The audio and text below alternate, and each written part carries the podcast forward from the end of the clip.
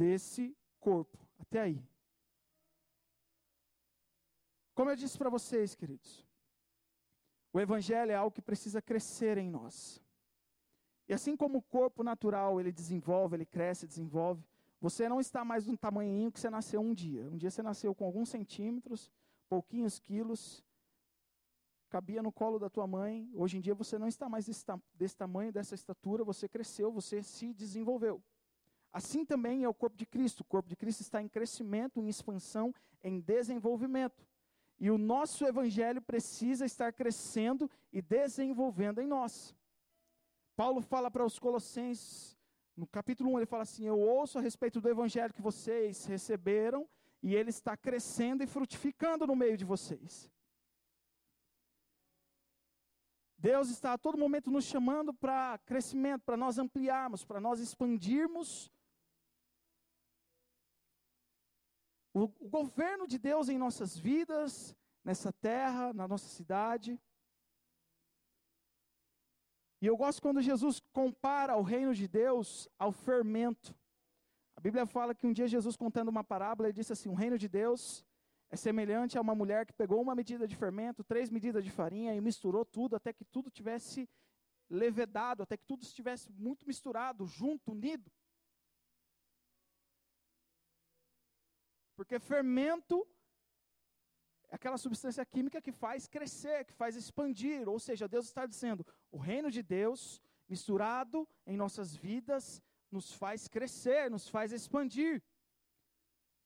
Mas é interessante que alguns capítulos depois, Jesus também compara o fermento à religiosidade. Jesus está indo para Jerusalém, se não me engano, e ele vira para os discípulos e fala assim: tomem cuidado com o fermento dos fariseus. E os discípulos estão tudo preocupados, falam, nossa, nós esquecemos de comprar pão, ele está dando uma bronca em nós agora.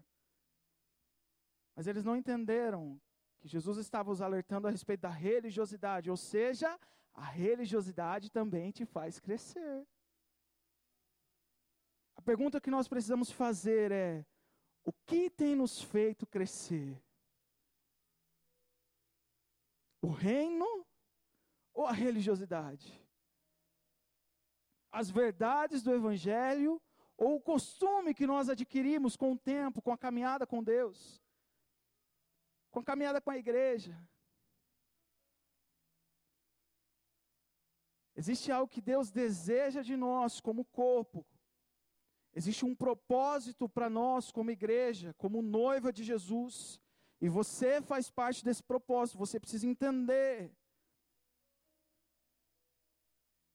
que o reino de Deus não está girando em volta de você. Você não é o sozinho do Teletubbies. Agora eu condenei a minha idade. Tem gente aqui que nem sabe o que é Teletubbies. E o reino de Deus não está girando em torno de você. É a tua vida que precisa se adequar a esse reino, é a tua vida que precisa ser formada, trabalhada para adequar a esse reino. Deus ele, Deus, ele deseja, Deus não precisa de nada, mas Ele deseja nos envolver nesse propósito. Deus ele quer romper um tempo de individualismo em nosso meio como igreja, como igreja, igreja com I maiúsculo, igreja de Jesus como noiva. Um tempo onde a gente pare de caminhar, cada um segundo o seu próprio propósito. O que Deus tem para a minha vida, o que Ele quer de mim. Mas entender o que Deus quer de nós. Porque Deus quer algo para nós. Esse negócio de evangelho é algo entre Deus e a sua noiva, a sua igreja. Tem muita gente que diz assim, mas eu sou igreja. Eu não sou igreja, eu sou filho, eu sozinho sou filho. Agora eu com mais um, aí sim nós começamos a ser igreja. E Deus ele quer nos trazer para um entendimento do que ele quer de nós, como seu corpo, como sua igreja. Deus ele deseja que nós comecemos a caminhar mais próximos e unidos em propósito. Eu sei que Deus tem algo personalizado para cada um de nós. Eu sei, eu sei que Deus tem algo personalizado para você, um propósito para você. Eu sei, eu sei que Deus quer te usar e que você vai transbordar sobre essa nação, sobre essa geração. Mas existe um propósito para o corpo. Deus não está nos chamando simplesmente para nos fazer sentirmos especiais.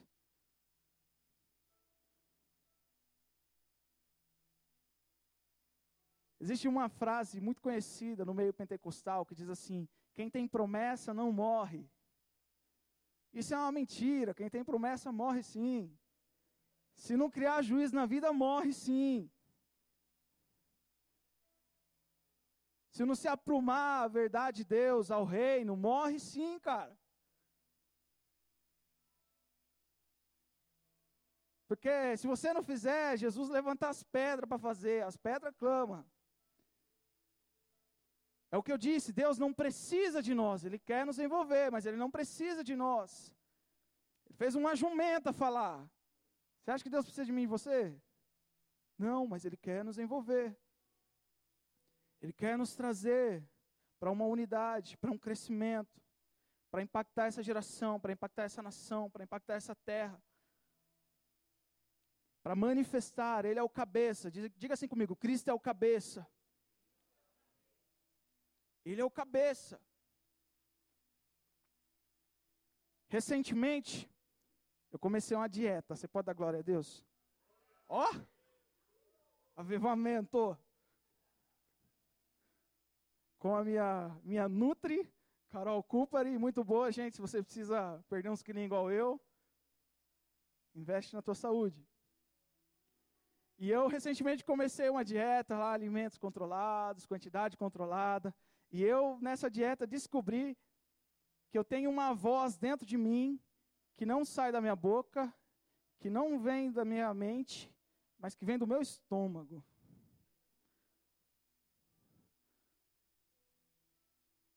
E que insistentemente diz assim para mim: come, come, mas só isso. Só isso. E eu estou passando por uma reeducação alimentar, onde eu estou tendo que condicionar o meu corpo à vontade da minha mente. Eu estou ordenando para o meu corpo. Quem manda agora na minha alimentação não é mais a minha barriguinha. Quem manda na minha alimentação a partir de agora é a minha consciência, é o meu entendimento, é o meu intelecto. Porque antes você tinha vontade de abrir a geladeira, pulava lá dentro, dava uns 10 minutos e saía. Tranquilo, resolvia. Mas hoje não é mais assim. Ou seja, eu estou tendo que condicionar o meu corpo, sujeitar o meu corpo, aquilo que a minha cabeça está dizendo. E nós, como igreja, precisamos fazer isso. Nós precisamos sujeitar as nossas vidas ao Senhor e dizer: Deus, eu estou aqui, o que o Senhor quer de mim, o que o Senhor quer para essa geração, o que o Senhor quer para essa nação, o que o Senhor quer para essa igreja, o que o Senhor quer para essa rede de jovens. Eu estou aqui, eu estou condicionando.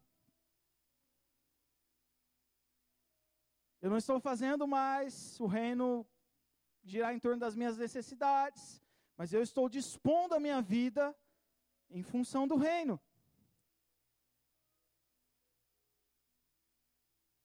E Deus está nos chamando para isso, querido. Essa canção que nós acabamos de cantar, ela, ah, tenho vontade de bater a cabeça na parede quando eu ouço ela. Até que o Senhor venha, eu vou gastar a minha vida diante do teu altar. Até que o Senhor venha, eu vou gastar a minha vida todos os dias, porque eu não vivo mais para mim, eu não vivo mais para as minhas vontades, já não vivo eu, mas Cristo vive em mim. Não, então não são mais os meus sonhos, não são mais as minhas promessas, não são mais as minhas vontades, não são mais os meus anseios. E gastar é no sentido de desaparecer, né? igual uma borracha mesmo, sabe? Você vai usando a borracha, a borracha, apagando, apagando, apagando. Ela vai diminuindo, diminuindo, até que ela desaparece. Minha vontade é essa, é desaparecer um dia. sumiu, desapareceu.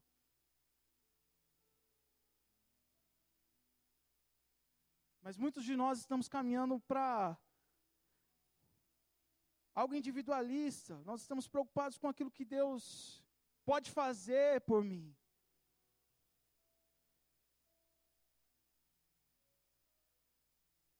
E o que nós precisamos é gastar as nossas vidas, é nos colocar à disposição do reino, dizer, Deus, o que o Senhor quer de mim nesse corpo, o que o Senhor quer fazer nesse tempo.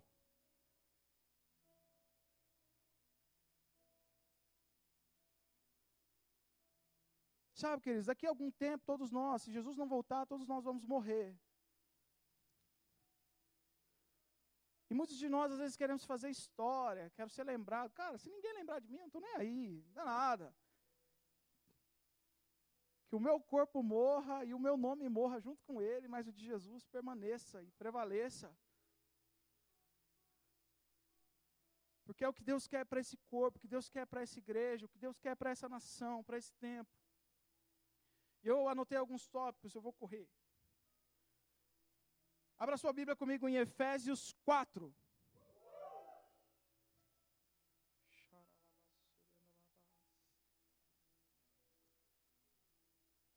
Efésios 4, capítulo 1, versículo 1. A partir do versículo 1.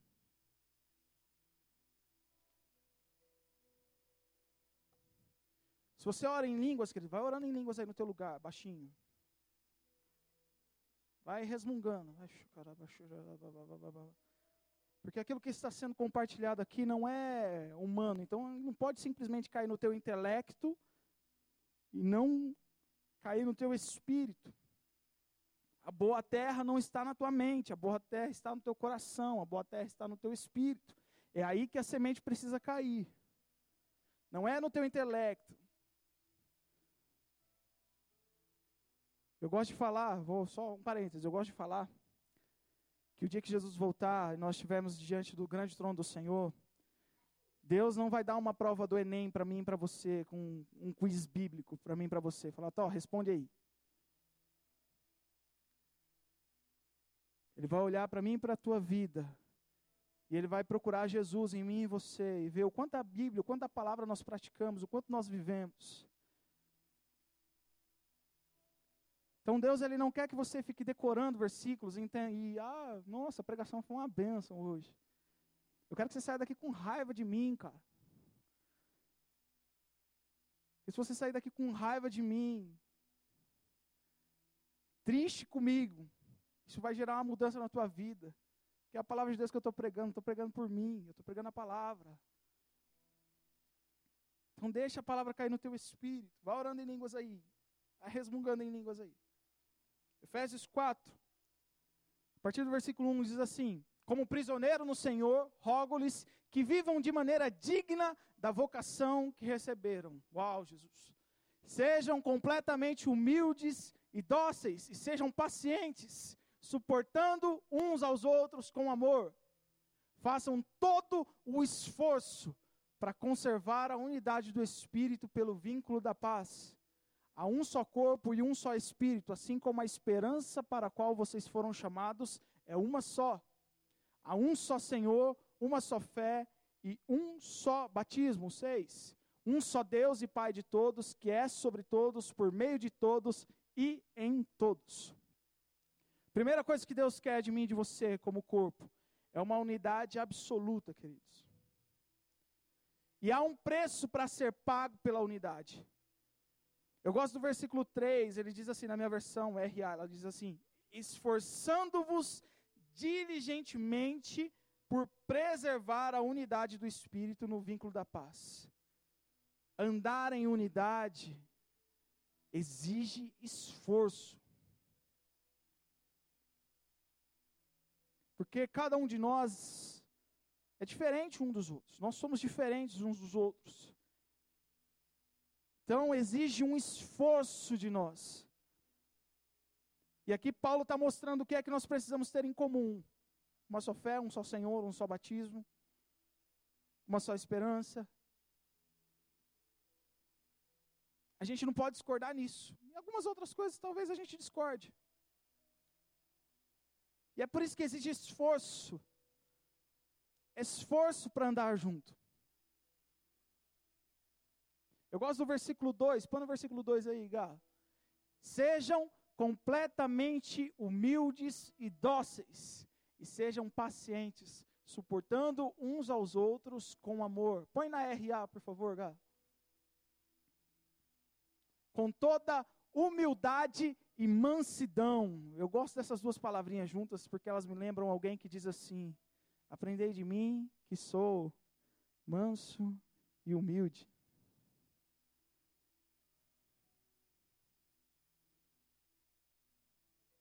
Andar em unidade exige de nós queremos nos tornar cada vez mais parecidos com Jesus.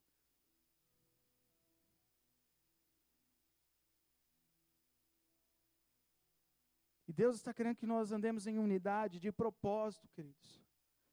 Uma unidade de propósito mesmo. Não só uma unidade para comunhão, que é maravilhoso, que é uma delícia. Eu amo, cara. Eu amo quando tem unidade assim, só para só para estar tá junto. Só para comer. Um pouquinho, tá, Carol? brócolis, só para comer, brócolis. Mas Deus deseja uma unidade de propósito em nosso meio. Quando a gente caminha para edificar uma vida do outro, para edificar e construir o reino de Deus, que nós estamos trabalhando para isso, queridos. Para nós nos tornarmos um lugar onde a glória de Deus pode descer, cara. Se você não lê o livro de Ezequiel, Desafio você ler o livro de Ezequiel. Mas principalmente o capítulo 1. É muito louco, cara. A coisa mais louca que, que eu posso imaginar, assim, foi a visão mais louca de todas. Foi uma bagunça, uma bagunça, assim, ó. Que Ezequiel vê um monte de anjo, vê anjo com olho dentro, por fora, nas asas, assim, vê, vê um monte de coisa. Vê umas rodas, uma roda dentro da outra, girando, e nenhuma batia. Ele vê uma, tem uma visão estranha assim, ó, do reino, dos céus, do trono de Deus, e o trono de Deus está bem em cima de tudo isso. Mas está tudo tão unido. Ele vê um conjunto de rodas, três rodas, uma dentro da outra, e tem olhos por dentro e por fora das rodas. É muito louco.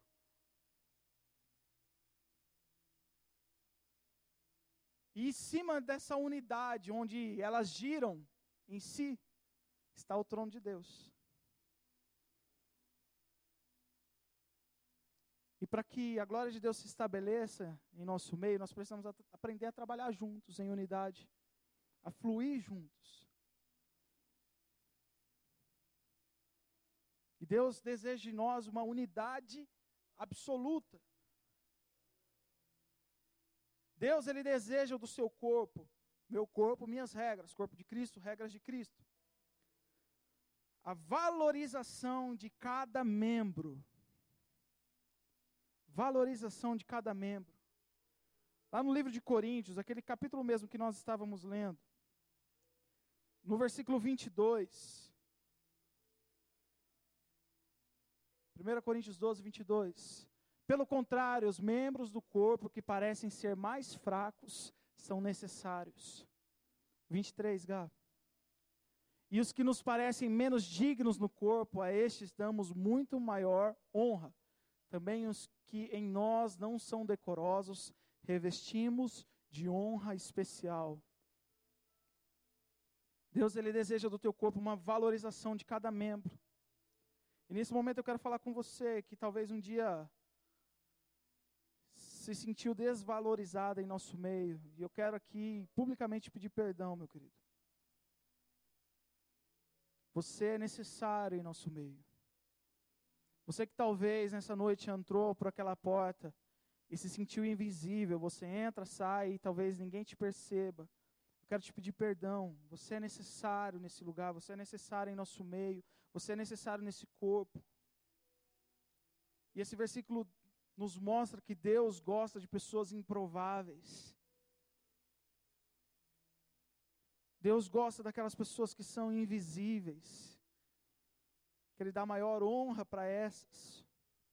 A gente vê um Davi que não foi lembrado nem pelo pai na hora da janta.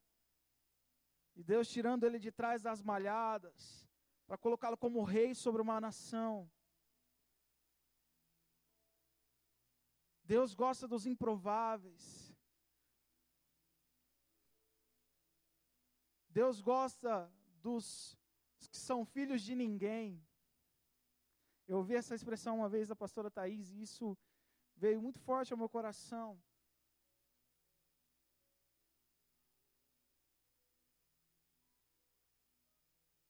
Eu lembro que quando eu cheguei na igreja, eu comecei a conhecer os pais dos meus amigos, comecei a conhecer o pessoal da igreja, e a primeira pergunta que todo mundo me fazia era: Você é filho de quem?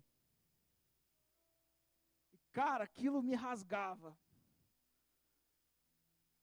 Porque era uma igreja familiar, eu não culpo, a nossa, não culpo a igreja por conta disso, é uma igreja familiar, as famílias vêm junto. E eu lembro que eu ia conhecendo o pai, a mãe de algum amigo, e eles perguntavam de quem que eu era filho. E eu todo sem jeito falava assim, não, meus pais não vêm na igreja. E eu me sentia um filho de ninguém. Eu falava, Deus, eu não tenho linhagem, eu não tenho, não tenho sangue azul. Eu orava isso para Deus, eu falava, Deus, eu não tenho sangue azul. Eu estou aqui escondido atrás das malhadas. E um dia prove a Deus tirar-me de lá. Hoje em dia, todo mundo sabe quem é o Biel.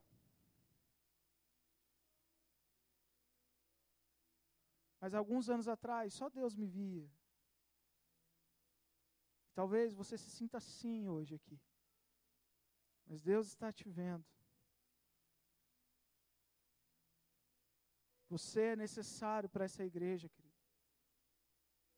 Você é necessário para essa igreja. Vai chegar o tempo onde aquilo que Deus tem depositado em você vai se manifestar sobre essa igreja. Porque eu sei que Deus tem depositado coisas dentro de você. E você não precisa ser conhecido por ser filho de ninguém.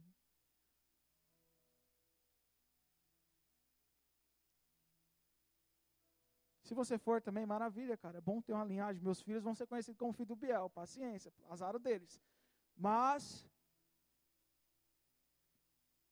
Deus tem algo para você, para te usar nesse corpo. Você não é dispensável. Você é necessário. Mas você precisa buscar e entender o que Deus quer através da tua vida. Eu gosto muito de uma passagem que todo mundo gosta de meter o pau nesse cara, mas eu vou fazer você advogado dele nessa noite.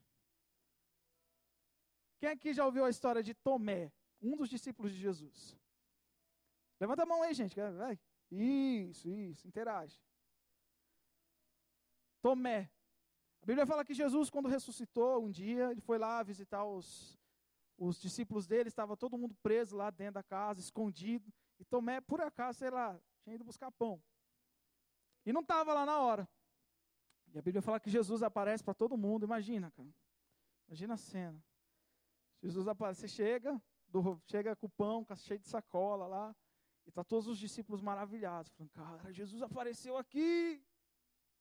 Você não estava aqui, cara, você perdeu. E também fala, não é possível.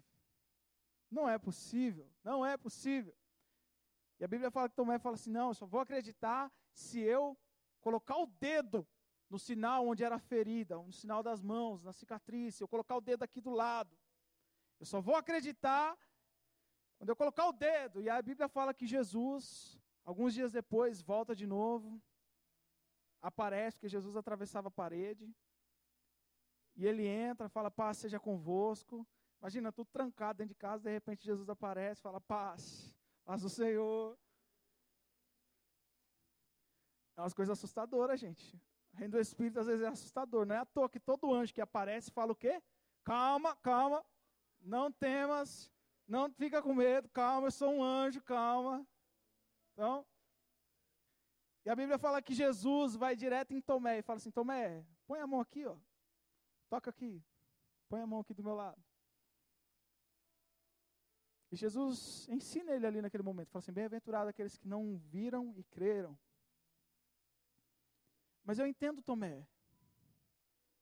Eu entendo que Tomé falou assim, cara, eu não posso. Eu não posso me contentar com a experiência dos outros. Eu não posso ficar feliz com todo mundo experimentando Jesus, abraçando o corpo dele, e eu não. Eu preciso ter uma experiência com o corpo. Eu preciso, Jesus, eu preciso.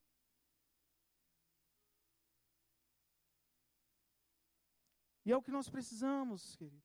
Nós precisamos ter uma experiência pessoal, particular, íntima com Jesus. A gente precisa que ele se aproxime e fale: põe a mão aqui, filho. Tó, encosta, vem aqui. Vem ver que eu sou de verdade. Vem ver que eu sou de verdade, eu sou real. Eu sou mais real do que essa roupa que você está vestindo aí.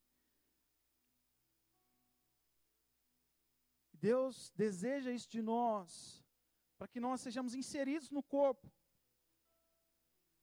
Deus ele deseja uma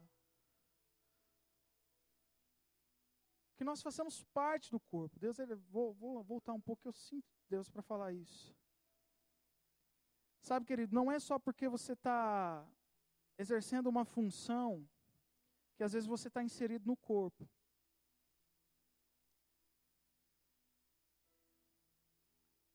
Para estar inserido no corpo, aquilo que está correndo, o sangue, os nutrientes, precisam tocar a tua vida também.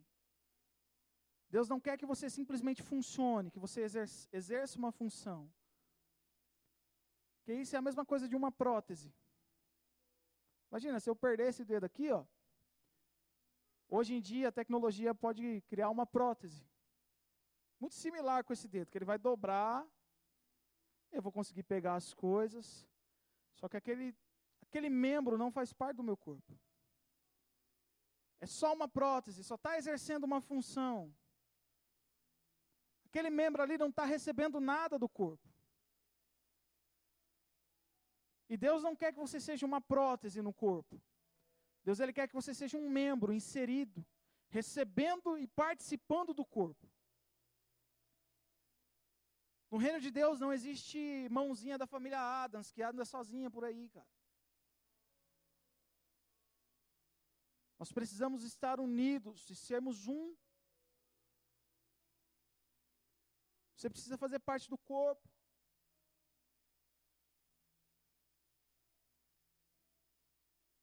Não adianta querer andar sozinho, como se fosse detentor das verdades e dos oráculos de Deus.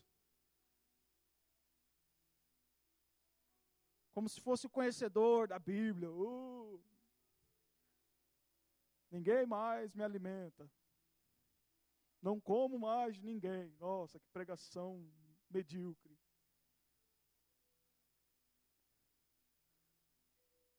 Porque você agindo assim, você é um dedo amputado. Se eu cortar meu dedo e jogar ele aqui, ó, daqui dois dias ele está preto. Daqui cinco dias começa a juntar mosca. Mas ele tinha identidade. Ele carregava a identidade do corpo. Mas ele se desligou do corpo. Então para de se desligar do corpo. Comece a ser ligado ao corpo. A essa igreja. Comece a participar da Santa Ceia, querido.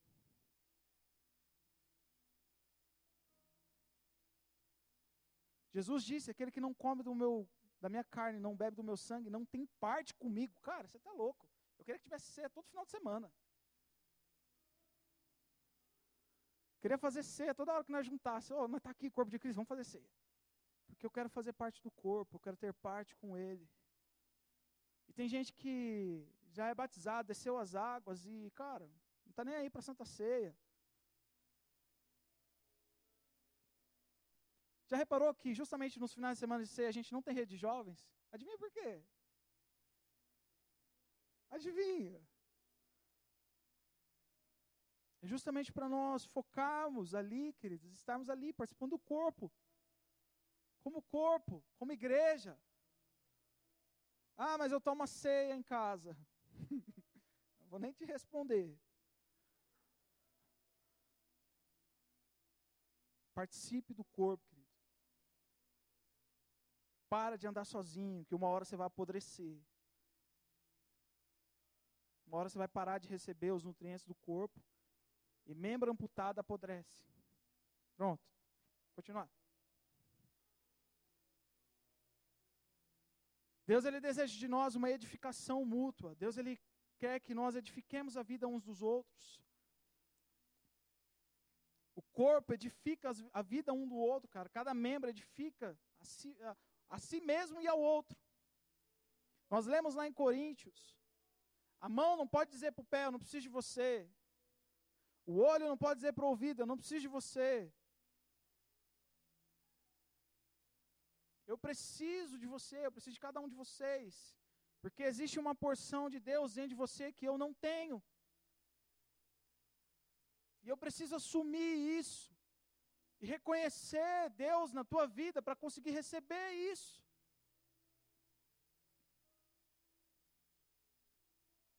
Ninguém tem tudo.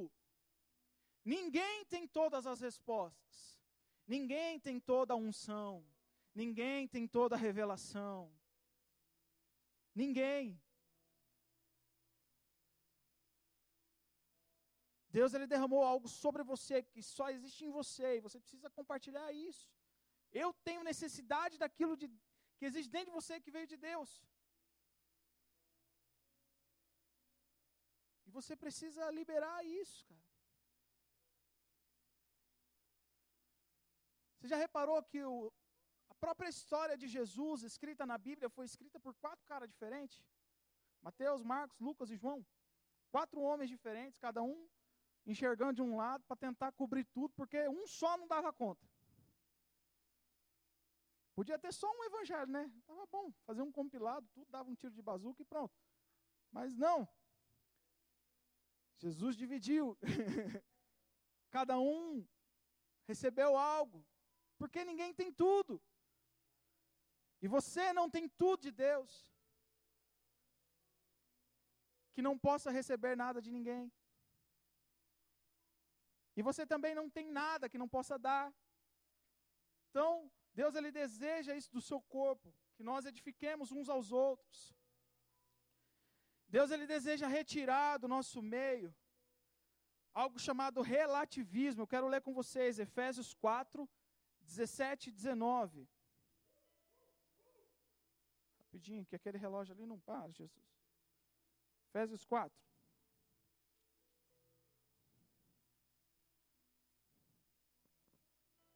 17 até o 19. Isto, portanto, digo e no Senhor testifico que não andeis, que não mais andeis como também andam os gentios, na vaidade dos seus próprios pensamentos, obscurecidos de entendimento, alheios à vida de Deus por causa da ignorância que vivem. Põe na NVI aí, pelo amor de Deus. Essas versões aí, só o Dom Pedro, só a Rainha Elizabeth que morreu que entendia essas versões aí. Vamos lá. 17, volta para 17. Assim eu lhes digo e no Senhor insisto, que não vivam mais como gentios, que vivem na futilidade dos seus pensamentos. Eles estão obscurecidos no entendimento e separados da vida de Deus por causa da ignorância em que estão, devido ao endurecimento dos seus corações, tendo perdido toda sensibilidade. Eles, eles se entregaram à depravação, cometendo com avidez toda espécie de impureza. Quando eu estava lendo esse versículo, essa expressão me chamou a atenção. Eles perderam toda a sensibilidade. E Paulo, no começo, ele diz assim: Não vivam conforme vivem os gentios, na futilidade do seu próprio pensamento. Paulo está chamando a gente para um nível mais alto de, de santidade, para algo mais profundo. E o que Deus deseja retirar do teu corpo é algo chamado relativismo. Onde o pecado é relativo. Ah, mas não, é, depende da situação, né? A gente precisa entender que pecado é pecado. Pronto, acabou, cara. Porque quando existe relativismo, a consequência é essa: nós perdemos a sensibilidade. A sensibilidade à presença de Deus, a sensibilidade àquilo que Deus está fazendo. Uma das consequências do Covid aí, eu não sei quem pegou Covid, foi a perca do olfato. Quem é que perdeu o olfato? Durante os sintomas. Quem é que manteve esse? A parte. Eu falo o nome mesmo. É, a perda do olfato é a perda, a perda de sensibilidade. Não consegue perceber um cheiro. Pode estar num lugar sentindo o cheiro, todo mundo sentindo aquele cheirão de churrasco. Nossa, que delícia. Mas quem não tem o olfato, perdeu a sensibilidade, não consegue perceber. Ou chega na rua, às vezes lá na Vila São João acontece, estaciona o carro, abre a porta, aquele cheirão de esgoto, fala, misericórdia. Quem não tem sensibilidade não percebe. E perder a sensibilidade espiritual é algo causado pelo relativismo, quando você começa a se tornar relativo, quando você começa a aceitar algumas condições do mundo, quando a gente começa a aceitar algumas situações, começam a se tornar normais em nosso meio, isso vai nos tirando a sensibilidade à presença de Deus. Você pode perceber, um cara que ele tem relativismo no coração, ele não consegue perceber a presença de Deus num culto. Os anjos de Deus estão subindo, descendo. Deus está derramando a presença dele, mas a pessoa não percebe. Não percebe. Se você olhar para a vida dessa pessoa, provavelmente você vai ver uma pessoa que trata o pecado com um certo relativismo. E Deus está nos chamando a um radicalismo contra o pecado, cara. A sermos radicais contra o pecado, contra as coisas desse mundo. Há uma santidade extrema. E as pessoas confundem religiosidade extrema com santidade extrema, são duas coisas diferentes.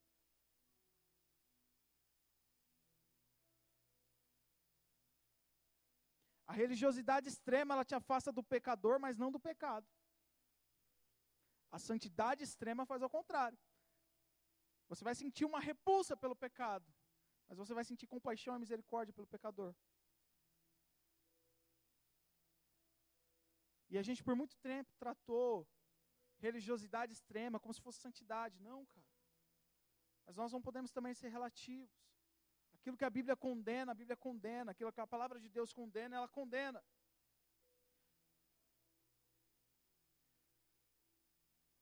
Deus deseja derramar sobre todo o seu corpo o Espírito Santo. Eu quero ler 1 Coríntios 12, vamos voltar lá para 1 Coríntios 12, versículo 13.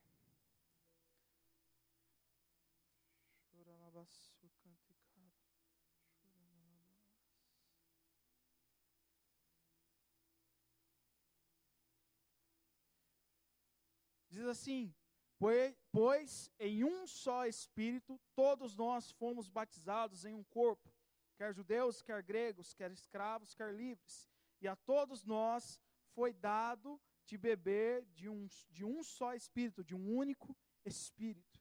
Deus ele deseja derramar uma porção do seu Espírito sobre o seu corpo, mas esse corpo precisa estar ajustado e alinhado. Você precisa entender o que é ser igreja, o que é ser corpo de Cristo. Não existe nada que possa nos unir mais, queridos, do que a unção do Espírito Santo. As amizades mais fortes que eu, que eu fiz, os vínculos de amizades mais fortes que eu fiz, foram em momentos onde a presença de Deus veio Todo mundo caiu no chão e a hora que eu levantei, eu olhei para o lado e falei, nossa, você também caiu? É nós, toca aí. Pá. E a gente começou a viver uma exposição à presença de Deus. Eu encontrei pessoas que tinham a mesma fome, a mesma sede que eu, e a gente começou a cavar e mergulhar e ir mais profundo em experiências com Deus, e isso consolidou muitas amizades que eu tenho até hoje. E eu sei que Deus deseja derramar uma porção do Espírito dele sobre toda, toda a igreja, cara. Não só sobre a rede de jovens, não só sobre este lugar, mas sobre a igreja dele. Nos últimos dias derramarei do meu Espírito sobre toda a carne, sobre todos. Então Deus ele deseja sobre o, teu, sobre o seu corpo derramar o poder dele sobre nós, mas nós precisamos estar unidos. E o que Deus espera de nós, que nós entendamos o propósito, o propósito do todo. Deus te deu algo para você servir o todo. Deus depositou algo em você para você servir o todo, o corpo. Deus está nos dando o privilégio de fazermos parte da história que Ele está escrevendo nessa nação.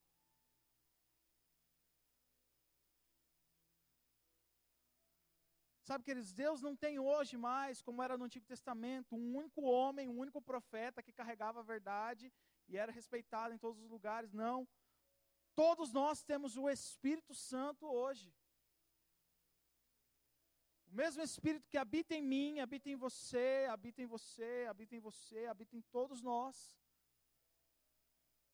Todos nós fomos mergulhados no mesmo Espírito. Deus deseja nos ativar, nos encharcar nesse Espírito.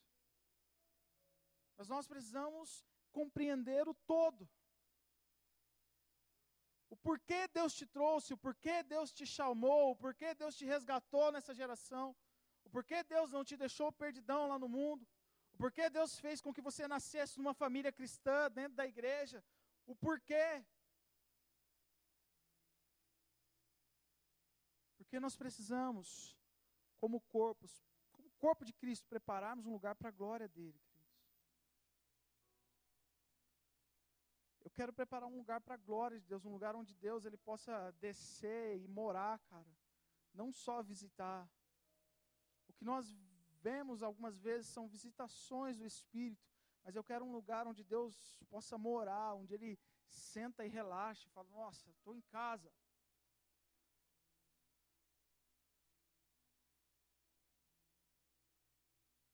Todo, nós precisamos entender o todo, o propósito todo de Deus.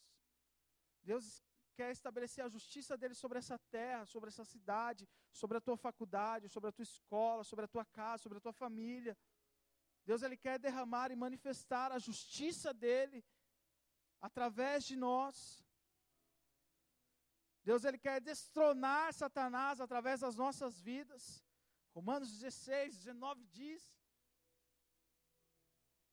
Sereis excelente para o bem, inocente para o mal, e o Deus de paz esmagará Satanás pelos nossos pés.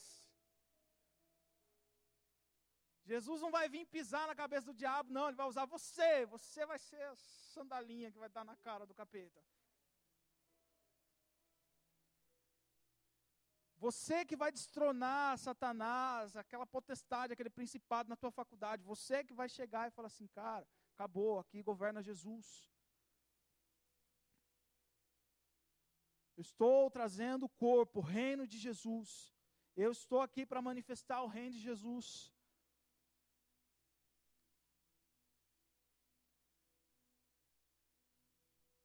Eu sei que Deus colocou já um chamado missionário no coração de alguns. E Deus está te chamando para isso, para você chegar nesse lugar e estabelecer a glória dele, estabelecer o reino dele. Não é para te fazer um missionário influencer famoso, não, cara. É para que aonde você estiver, o reino dele comece a se manifestar. Mas para que isso aconteça, precisa existir no teu coração um clamor e uma disposição dizendo: Deus, eu estou aqui, eu estou aqui, eu quero fazer parte desse propósito, eu quero fazer parte desse todo. Eu entendi que o Evangelho não é ao meu respeito, não é sobre mim, sobre os meus sonhos, sobre as minhas vontadinhas. Não, não é sobre a minha casinha bonitinha, não é sobre o meu empreguinho, não, Jesus. Eu entendi que o Evangelho é muito maior, que o reino de Deus é muito maior, que ele não cabe dentro de mim.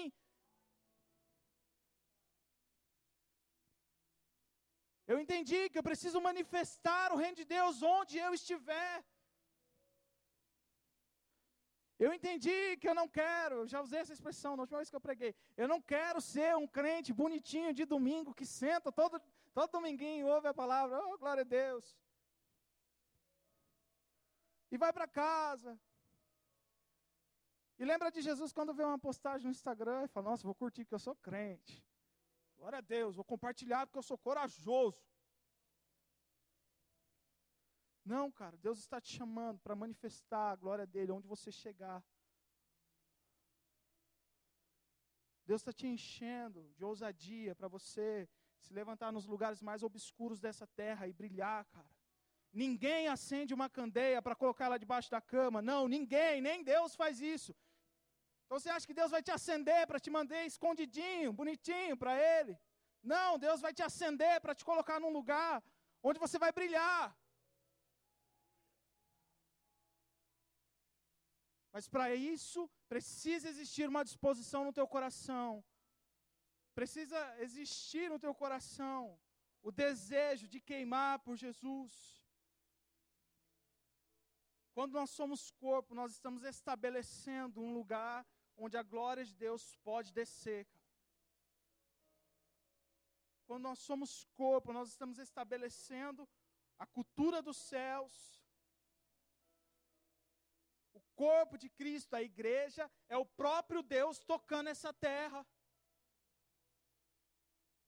E Deus quer que você toque os lugares dessa terra.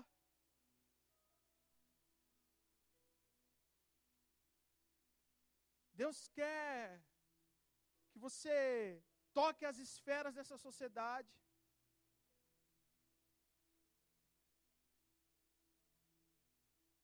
Corpo de Cristo é o lugar onde o céu e a terra se encontram. Quando eu e você somos corpo de Cristo, Deus ele pode liberar a glória dele. Mas precisa existir no nosso coração um clamor dizendo: Deus, eu estou aqui. Deus, eu estou aqui. Deus, eu quero gastar a minha vida diante do teu altar até que o Senhor venha, até que o Senhor venha, até que rasgue os céus, a trombeta toque, e seja aquele furdunço todo, eu vou fazer.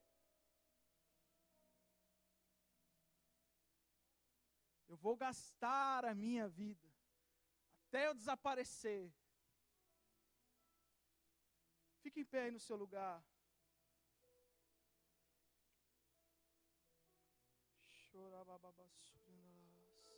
Se você puder, vá orando em línguas aí quietinho no seu lugar. Deus está olhando dos céus para este lugar nessa noite, está procurando aqueles que compreenderam o todo, aqueles que estão com seus olhos voltados para o todo, aqueles que, aqueles que não estão olhando para o seu próprio umbigo, preocupados com o que Deus pode fazer por eles, mas eles estão olhando para os céus e dizendo para Deus: Deus, o que é que eu posso fazer pelo teu reino? O que é que eu posso fazer pelo teu corpo? O que é que eu posso fazer? Deus está procurando aqueles que entenderam, e existe um clamor que foi brotado no coração deles, que eles estão pedindo pela glória de Deus, e eles estão dispondo as suas vidas e dizendo: Deus, eu não quero mais viver para mim, eu não quero mais viver para os meus sonhos, para os meus propósitos, eu quero viver para o propósito maior do Senhor, eu quero viver para manifestar a tua glória nessa terra, eu quero viver para ser o teu corpo.